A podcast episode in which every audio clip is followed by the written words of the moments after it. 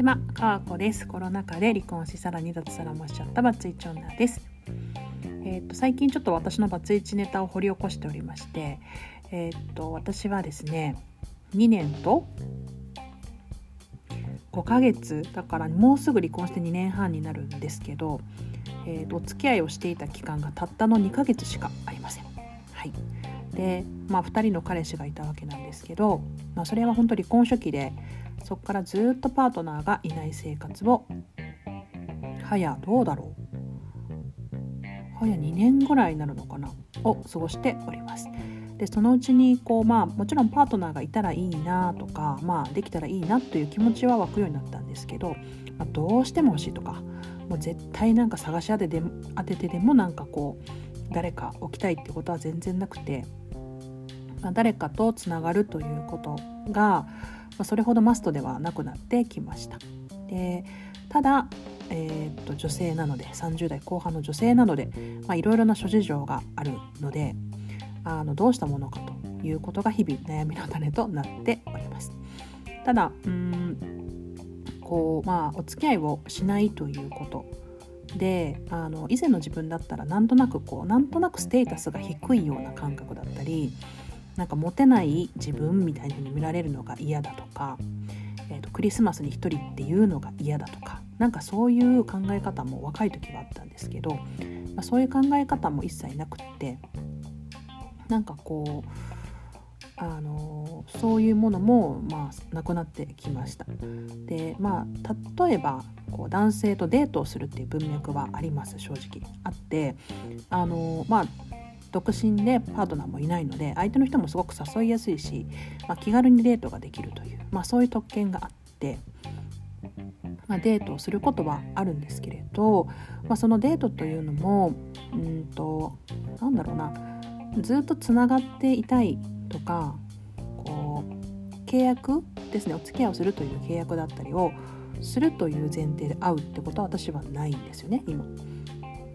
なのであの、まあ、会いたい気持ちとかあのあるし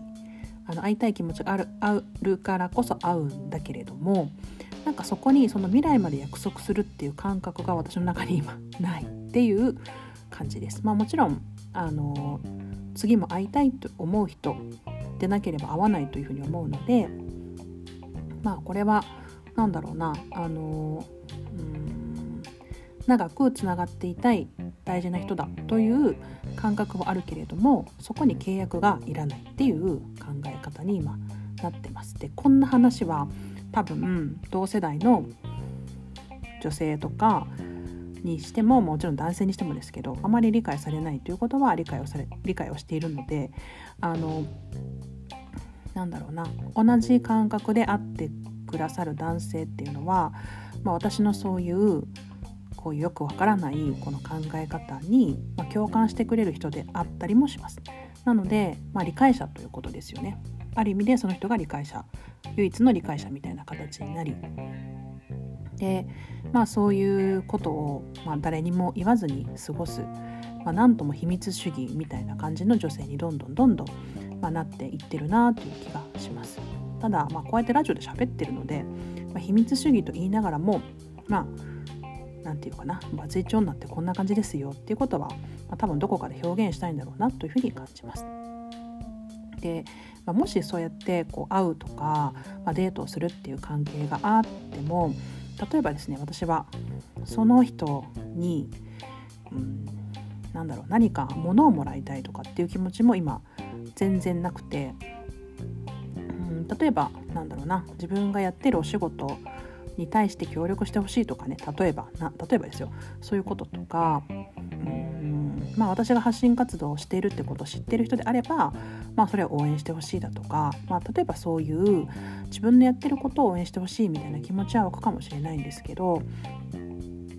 なんだろうなんか服買ってほしいとかいや服か服はあんまり思わないかな。なんかそういうのとかは全然思わなくてなんかこう時間とかですね。うん。私たちにしか分かりえない感情を共有したいとかなんかそういうのはあるかもしれないですけどうん。なんか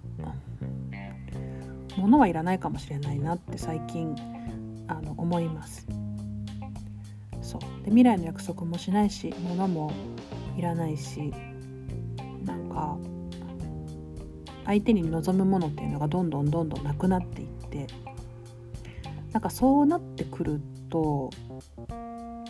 何が残ると思います？皆さん。何が残ると思いますか？皆さんって感じで。うーんとやっぱ時間が残るんですよね。あのあなたといられる時間があればいいみたいな感覚になってきてでまたサクッと別れて帰るみたいな。なんか、うん、今はそんな感じが気楽でいいのかななんて思ったりします。まあ要するにあの時々遊んでますよっていうお話です。でもパートナーを作る気はないしそういうのを求めてくる人とは会えないしむしろ私のこの感覚を分かってくれる男性っていうのは、まあ、る意味で私の唯一の理解者でありあの唯一のというか私の感覚を分かる理解者であってくれるので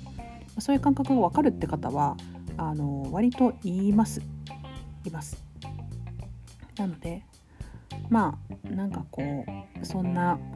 よくわからないでしょうがあのよく分かられないと思いますがそんな そんな生活を送っております。まあ、私も、えー、と2023年はねまた一つ年齢を重ねるんですけど、まあ、女性としても女性としても、まあ、いい形で年輪を重ねられるような、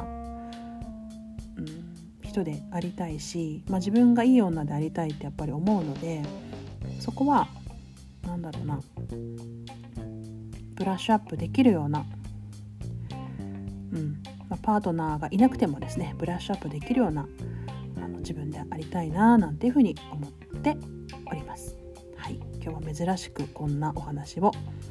してみました。かわこでした。さよなら。